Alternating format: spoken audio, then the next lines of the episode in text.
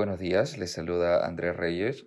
Soy abogado del área tributaria del estudio Payet Rey y Pérez Abogados. Y en esta ocasión estamos efectuando el siguiente podcast para exponer un poco las disposiciones que han sido establecidas mediante el decreto legislativo número 1488, el cual fue publicado el 10 de mayo de 2020 y que en adelante nos referiremos a él como el decreto. Mediante el decreto se estableció un régimen especial de depreciación aplicable a los contribuyentes del régimen general del impuesto a la renta. En adelante nos referiremos a tal como el régimen especial. De igual forma, se incrementaron los porcentajes de depreciación respecto de determinados bienes del activo fijo. En tal sentido, el régimen especial aplicará respecto de los bienes especificados en el decreto, con las salvedades en el establecido. Sin perjuicio de ello, también se establecen disposiciones en cuanto a determinados bienes del activo fijo de los establecimientos de hospedaje, agencias de viaje y turismo, restaurantes y servicios afines o del activo fijo afectado a la producción de rentas por la realización de espectáculos públicos no deportivos. En adelante nos referiremos a ellos como establecimientos HTR. ¿Qué bienes son beneficiados con el régimen especial? Entre los bienes respecto de los cuales se aplica el régimen especial se encuentran los edificios y construcciones y los costos posteriores sobre estos, equipos de procesamiento de datos, maquinaria y equipo, y vehículos de transporte terrestre con determinadas características, excepto ferrocarriles. ¿Los bienes a los cuales se aplicará el régimen especial deben cumplir con algunas características? Sí, por ejemplo, los edificios y construcciones, así como los costos posteriores, deberán haber iniciado construcción a partir del 1 de enero de 2020 y deberán contar con un avance de obra igual o mayor al 80% hasta el 31 de diciembre de 2022. El decreto dispone que se presume que la construcción es menor al 80% si no se hubiera concluido al 31 de diciembre de 2022, siendo que la conclusión se verifica cuando se hayan obtenido la conformidad de obra de la dependencia municipal. Los beneficios del decreto también aplicarán respecto de los edificios y construcciones que, cumpliendo con las características anteriormente mencionadas, hayan sido adquiridos en propiedad. En cuanto a los equipos de procesamiento de datos, maquinaria y equipo y vehículos de transporte terrestre, deberán haber sido adquiridos en los ejercicios 2020 y 2021. ¿Cuáles son las tasas de depreciación que establece el decreto en relación con los bienes a que se refiere el régimen especial? En el caso de edificios y construcciones, así como los costos posteriores, el decreto dispone que se aplicará la tasa de depreciación del 20%, en lugar de la tasa del 5% que sería normalmente aplicable. Para los demás bienes mencionados en el decreto, tenemos lo siguiente. Equipos de procesamiento de datos, se aplicará la tasa máxima del 50% en lugar del 25% que normalmente aplicaría. Maquinaria y equipo se aplicará la tasa máxima del 20% en lugar del 10% que normalmente aplicaría. Vehículos de transporte terrestre excepto ferrocarriles, tasas máximas del 33.3% o 50%, dependiendo de las características de dichos vehículos, en lugar de 20% que normalmente aplicaría. ¿Qué características deben tener los vehículos de transporte terrestre bajo el régimen especial a fin de que respecto de ellos apliquen las tasas máximas del 33.3% o del 50%? La tasa máxima del 33.3% aplicará respecto de los vehículos de transporte terrestre, excepto ferrocarriles, con tecnología Euro 4, Tier 2 y EPA 2007 a los que les es de aplicación el Decreto Supremo número 010-2017-MINAM, empleados por empresas autorizadas que prestan el servicio de transporte de personas y o mercancías. En cambio, la tasa máxima del 50% se aplicará respecto de los vehículos de transporte terrestre, excepto ferrocarriles, híbridos o eléctricos se aplicarán las tasas de depreciación del régimen especial para la determinación del impuesto a la renta del ejercicio 2020? No, las tasas de depreciación serán aplicables a partir del ejercicio 2021.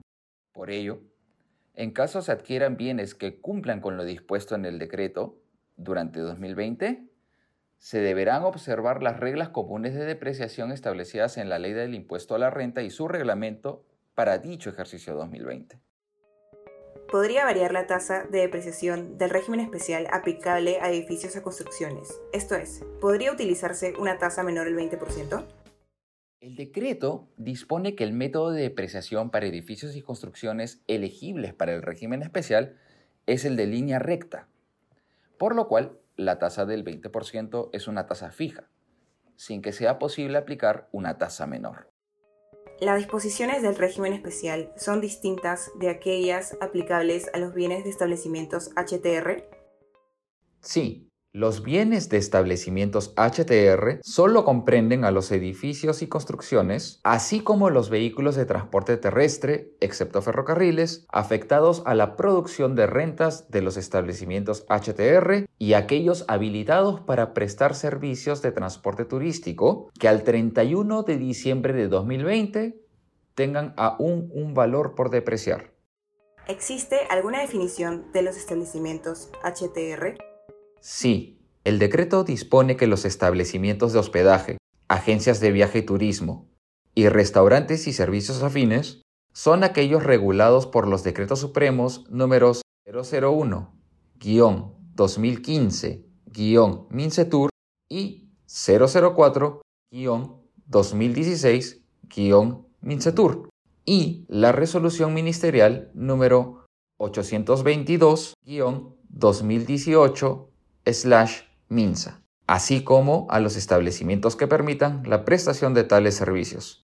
De igual forma, se consideran espectáculos públicos no deportivos aquellos regulados en el Decreto Supremo número 004-2019-MC.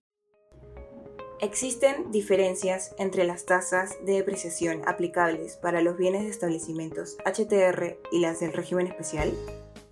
No, la tasa aplicable a los edificios y construcciones de establecimientos HTR será del 20%, mientras que aquella aplicable a los vehículos de transporte terrestre, excepto ferrocarriles, afectados a la producción de rentas de los establecimientos HTR y aquellos habilitados para prestar servicios de transporte públicos, será una tasa máxima del 33.3%. Existen algunas consideraciones adicionales que deban tomarse en cuenta para la aplicación de los beneficios del decreto. Sí, el decreto dispone que los contribuyentes que utilicen las tasas de depreciación por él establecidas deben mantener cuentas de control especiales respecto de los bienes materia de beneficio. De igual manera, el registro de activos fijos debe contener el detalle individualizado de los referidos bienes y su depreciación. ¿Sería posible aplicar tasas de depreciación superiores a aquellas del decreto? Sí. El decreto permite que se apliquen porcentajes de depreciación mayores en virtud de leyes especiales. Al respecto, la SUNAT ha tenido la oportunidad de pronunciarse respecto de un caso específico en el informe número 057-2020-SUNAT-7T0000 en el cual dicha administración tributaria opina que, si en aplicación del artículo 22 del texto único ordenado de la Ley de Concesiones, aprobado por el Decreto Supremo número 059-96-PCM, se pudieran aplicar tasas de depreciación mayores sobre los bienes a que se refiere el decreto, los contribuyentes podrán optar por aplicar dichas tasas superiores. ¿Podría un contribuyente que hubiera suscrito convenios o contratos que contengan cláusulas de estabilidad tributaria aplicar los beneficios del decreto respecto de las inversiones comprendidas en dichos convenios o contratos? No. El decreto señala que lo previsto en él no se aplica a las inversiones que a la fecha de su publicación estuvieran comprendidas en los convenios de estabilidad jurídica de los decretos legislativos números 662 y 757 y en otros contratos suscritos con cláusulas de estabilidad tributaria, para los casos de minería o hidrocarburos, por ejemplo, salvo la renuncia a dichos convenios o contratos. Respecto de los bienes distintos de edificios y construcciones a los que les sean aplicables los beneficios del decreto, ¿será necesario contabilizar la depreciación?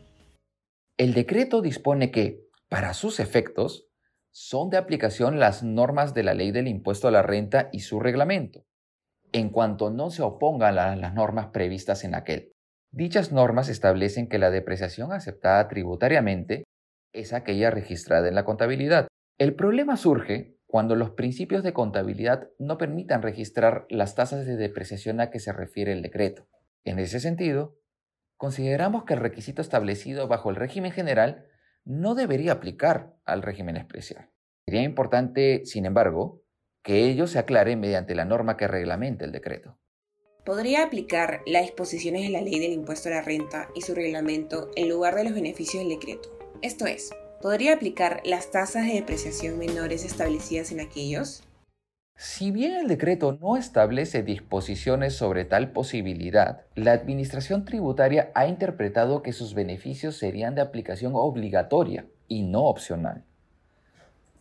La Administración basa su afirmación en que el decreto dispone que los contribuyentes depreciarán. Por ello, las tasas del decreto deberían aplicarse obligatoriamente. Sin embargo, consideramos que dicha conclusión es cuestionable y sería importante que ello se aclare mediante la norma que reglamente el decreto. Ahora bien, lo señalado anteriormente influirá en la determinación de los resultados tributarios de 2021 y los ejercicios siguientes, por lo cual es recomendable efectuar un análisis sobre los resultados proyectados y los arrastres de pérdidas tributarias. Gracias por escucharnos. Esperamos que haya sido de provecho. Nos vemos en el próximo podcast.